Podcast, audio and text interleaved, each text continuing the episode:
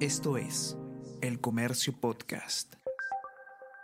Hola a todos, ¿qué tal? ¿Cómo están? Espero que estén comenzando su día de manera excelente. Yo soy Ariana Lira y hoy tenemos que hablar sobre los peruanos que continúan varados en Israel. Como sabemos, este país se encuentra en guerra con el grupo terrorista Hamas luego de que este haya lanzado un ataque sin precedentes al territorio israelí eh, el día sábado. Desde entonces, miles de personas inocentes han fallecido, tanto en Israel como en Gaza, eh, luego de los contraataques de Israel en este territorio. Estamos hablando además de muchos civiles inocentes en ambos lugares, niños eh, incluidos.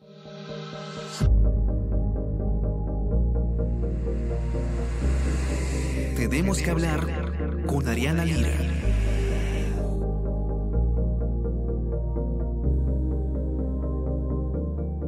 En todo este contexto hay aún eh, peruanos cuyo, cuyo paradero eh, es incierto y además peruanos que se han quedado varados en Israel sin poder salir. Si bien muchos han logrado ya con, la ayuda, con ayuda diplomática y consulados eh, dejar el territorio para ponerse a salvo, todavía continúa cierta incertidumbre o no se han ejecutado los planes del gobierno para poder trasladar nuevamente a estos connacionales a nuestro país. Eh, ya se coordinan algunas medidas y para eso está con nosotros Renzo Giner, periodista de la sección de Mundo del Comercio, que nos va a contar qué es lo que está pasando, cuál es la situación de los peruanos que aún continúan en Israel. Renzo, ¿cómo estás? Bienvenido. ¿Cómo estás, Ariana? Muchas gracias. Sí, efectivamente, como bien dices, eh, pues hay más de 100 peruanos que están en una situación incierta, según los últimos datos confirmados de Cancillería, que, pues se reportaron el día 10 de octubre. Hay un registro oficial de que 16 ciudadanos peruanos han salido en vuelos comerciales y hay unos 177 connacionales empadronados eh, en la sede diplomática peruana en ese país, ¿no? De esos 177, no necesariamente todos quieren salir, hay, hay algunos residentes que han decidido también registrarse ahí para que pues la embajada los, los tenga un poco en, en el radar, pero al menos 131 connacionales eh, estarían buscando partir en los próximos días, ¿no? o, como te digo, eso es lo que se reportó el 10 de octubre a, esa fecha se remontan las últimas cifras oficiales de, Cancillería. Así es. Em, por otro lado, una cosa, Renzo, que, que, tenemos que mencionar, las críticas que ha recibido la presidenta Dina Boluarte, quien inició una gira por Europa en el avión presidencial y se le ha criticado con justa razón que a diferencia de países vecinos, en lugar de canalizar estos recursos, en este caso el avión presidencial, al rescate de los peruanos que están atracados en una guerra, hay que decirlo, los usa, digamos, para, para fines que no tienen nada que ver con esto. ¿Cuál es la situación en este caso y cuál ha sido la reacción del gobierno, que felizmente ante la presión mediática eh, ciudadana ha tenido que eh, dar marcha atrás en ciertas decisiones? Totalmente, o sea, las críticas desde mi punto de vista son totalmente justificadas porque el gobierno peruano ha mostrado una inacción preocupante y pues un desinterés por el bien de sus ciudadanos nuevamente preocupante, ¿no? Eh, yo he podido conversar con el embajador Cacho Sousa, el embajador peruano en Israel, eh, de quien debo destacar que, que, ha cumplido pues una labor o viene cumpliendo una labor, la verdad que pues de admirar, porque la, la misión diplomática allá en Israel no es muy grande, pero han conseguido desde el principio ir empadronando, comunicándose con los compatriotas. El problema está desde Lima, ¿no? O sea, como bien mencionas, la presidenta sale a una gira el miércoles en la madrugada. Eh, los ataques se registraron el sábado. Desde el sábado está en crisis ese país. Eh, el mismo día que la presidenta Dina Boluarte salía de viaje para su famosa gira por Europa, Brasil ya estaba repatriando ciudadanos. Chile anunciaba que iba a enviar tres aviones que ahora se han convertido en cuatro aviones de, ayuda humanitaria. Eh, Argentina lanzó un operativo llamado Regreso Seguro, con el que van a repatriar a 1.400 y poco más de, sus ciudadanos. Eh, Uruguay ha anunciado eso también. Y eso por solo mencionar a los de la región, ¿no? México también. Entonces, pues lo último que se ha anunciado desde el gobierno, que lo ha anunciado la propia presidenta Boluarte desde Alemania, es que van a enviar el avión presidencial el día viernes, ¿no? El, ministro Tarola además detalló también en una entrevista televisiva que el avión va a partir luego de dejar a la presidenta en Roma. Entonces se espera que recién el viernes, seis días después de que estalle toda esta crisis y cuando muchos peruanos eh, desesperados han tenido que salir por otros países, hay un grupo de, peruanos que habían estado en un tour religioso provenientes desde Arequipa y han tenido que salir a través de Jordania, buscar conexiones hacia otro lado. Eh, un, peruano da su testimonio en redes sociales de que tuvo que salir eh, hacia Egipto para luego poder eh, tomar otros, otros vuelos, ¿no? Entonces, después de todo esto, el viernes finalmente el gobierno peruano va a enviar un avión una respuesta tardía, preocupante, insultante, creo yo, para, para muchos de los que están en medio de, esa situación de emergencia. Y como bien dices, es, es un estado de guerra, ¿no? O sea, la reacción no puede ser tan tardía. Es, es increíble eso. Es increíble la desconexión absoluta de lo que está pasando y la falta de iniciativa de este gobierno. Ahora, hablando específicamente sobre esto, Renzo, eh, han recogido ustedes testimonios muy valiosos de peruanos que están viviendo en este momento en Israel, ¿no? Y, y cómo están viviendo este tipo de crisis, estos bombardeos en estos búnkers que hay dentro de las casas construidos por seguridad. Cuéntanos un poco sobre estos testimonios. Correcto, correcto, sí. Eh, pudimos conversar con dos compatriotas, eh, una tercera compatriota nos envió su, su testimonio de, de, forma escrita, como una carta, porque estaba muy afectada emocionalmente como para ser entrevistada. Eh, y pues todas nos, nos repitieron básicamente una frase, o bueno, dos frases que a mí me parecieron preocupantes y que grafican perfectamente esta situación terrible, ¿no? La primera era la advertencia que te dan cada vez que llamas a alguien eh, en Israel en estos momentos y es, si te cuelgo de repente, lo siento mucho, pero es porque han comenzado a sonar las sirenas y dependiendo del lugar donde estén, tengo 20 segundos, tengo un minuto, tengo dos minutos para llegar al refugio y te voy a tener que colgar. Esa es la primera advertencia. Y la segunda es que esto parece una película de terror, ¿no? Lo que básicamente, si lo viéramos en una película eh, en el cine, pensaríamos que se está exagerando, pues es lo que están o lo que han visto eh, el fin de semana estas personas. Mencionabas muy bien el tema de los refugios, ¿no? Eh, yo, yo estuve en Israel a inicios de año y una de las primeras indicaciones que te, que te dan cuando llegas a algún lugar, siendo sobre todo extranjero, es, este refugio se encuentra en tal lugar,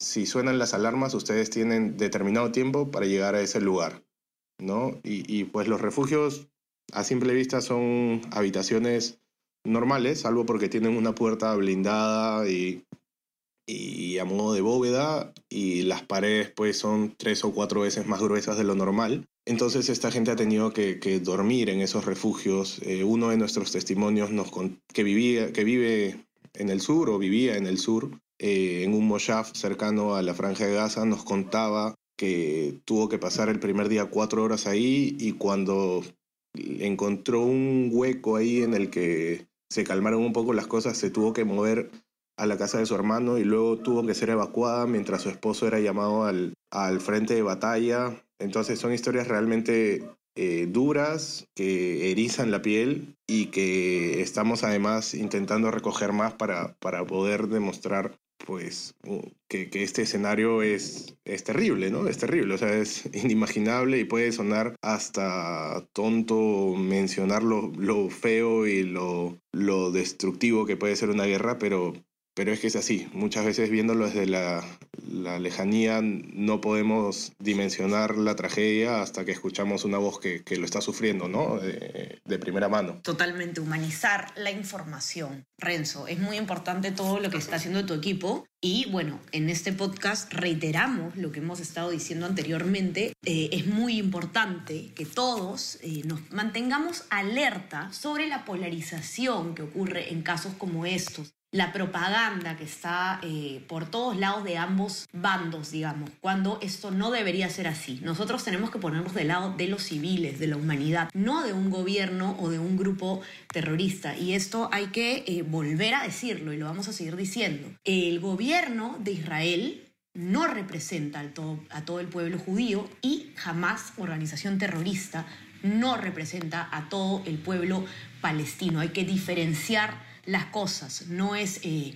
no es lo mismo eh, hablar de eh, terroristas de jamás que hablar de palestinos inocentes, ciudadanos que no tienen nada que ver ni respaldan, por supuesto, esta organización, así como tampoco se puede generalizar en el caso de Israel y decir todos los judíos eh, están de este lado, todos opinan esto, no hay que hacer generalizaciones, que ese sí es el cáncer de la sociedad. Y eh, recordar también que ambos territorios están sufriendo daños irreparables. Acá quienes pierden son los civiles y quienes pierden son las personas inocentes de ambos lados. Israel continúa sufriendo en estos momentos eh, ataques, están totalmente eh, bajo alerta permanentemente, hay muchas personas aún desaparecidas, ni qué hablar de los fallecidos. Y en el lado de Gaza está pasando lo mismo. Gaza es un territorio sumamente pequeño que además eh, en el que viven más de menos de 3 millones de personas de manera absolutamente abandonada, en condiciones absolutamente paupérrimas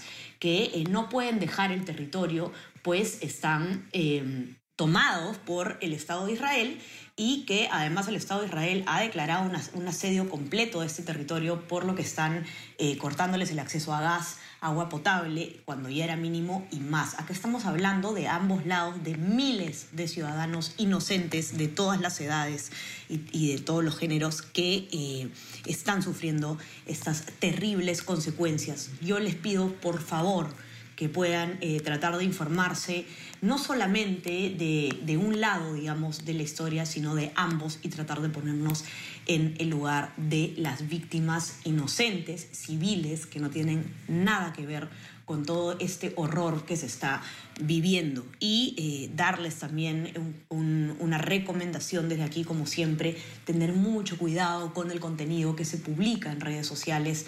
En estos momentos de polarización es cuando más se proliferan las fake news.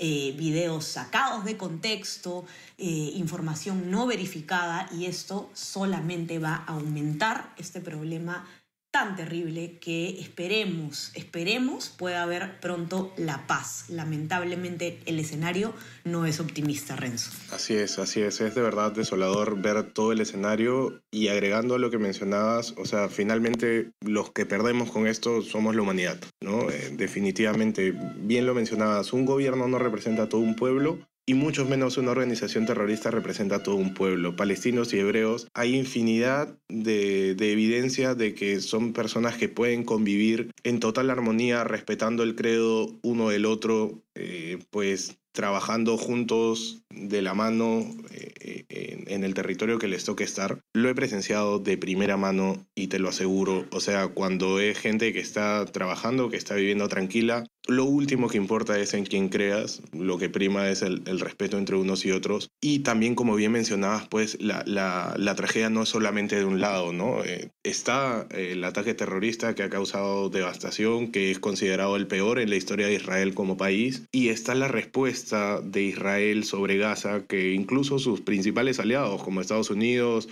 la OTAN o la ONU, han advertido de que busque que sea proporcional la respuesta, ¿no? Entonces, es un punto muy delicado y muy complicado en Gaza específicamente, porque es bien sabido de que bajo el control de Hamas, eh, lo que hacen muchos de estos terroristas es utilizar a las instituciones eh, sanitarias o incluso escuelas como sus escudos humanos, ¿no? Entonces, muchas de las bases terroristas operan desde el interior de los hospitales, de las escuelas, de eh, pues centros urbanos, justamente buscando blindarse detrás de esta población que sinceramente la población palestina en Gaza eh, en, muchos casos se siente pues rehén del propio Hamas. ¿no? Y desde la Autoridad Nacional Palestina, liderada por Mahmoud Abbas, desde Cisjordania, se ha demostrado también una ineficiencia y una falta de liderazgo preocupante que es la que en su momento dio pie a que proliferen grupos como Hamas, como la Yihad Islámica, distintos, distintos grupos, eh, pues que básicamente mediante sus acciones lo último que hacen es reivindicar la causa palestina, ¿no? Y, y, lo que generan es, dolor principalmente a su pueblo y terror en los que ellos consideran, según su carta fundacional, sus enemigos, ¿no? Entonces, el tema de las fake news que también mencionabas eh, es súper delicado y es cada vez más difícil de identificar. Por eso me sumo a tu llamado de buscar las fuentes más confiables posibles. Incluso el presidente de Estados Unidos, Joe Biden, ha caído eh, eh, pues víctima de una de estas fake news, ¿no? Eh, los propios ministros israelíes también, que luego han tenido que ser rectificados por el, por el ejército. Entonces, es una situación muy delicada en la que hay que verificar todas las veces que se pueda la información que nos llega y, como bien dices, ¿no? Si, tenemos que tomar un bando, que sea el de la humanidad, el de los civiles, y, que prime eso siempre. Así es, Renzo, totalmente de acuerdo, suscribo todo lo comentado. De verdad es, muy triste para nosotros tener que informar constantemente sobre este tema, pero es deber de todos mantenernos informados. La información está a la mano, solo hay que saber, eh, hay que saber escoger bien de dónde saca uno su conocimiento. Los invito a que puedan entrar a nuestra web, elcomercio.p, para ver toda la cobertura que la sección de Mundo le está dando a este importante tema.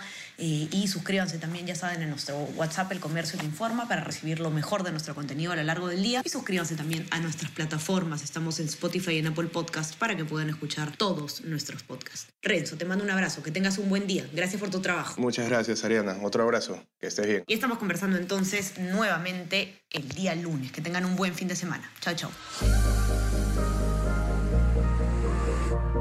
Tenemos que hablar con Ariana Lira.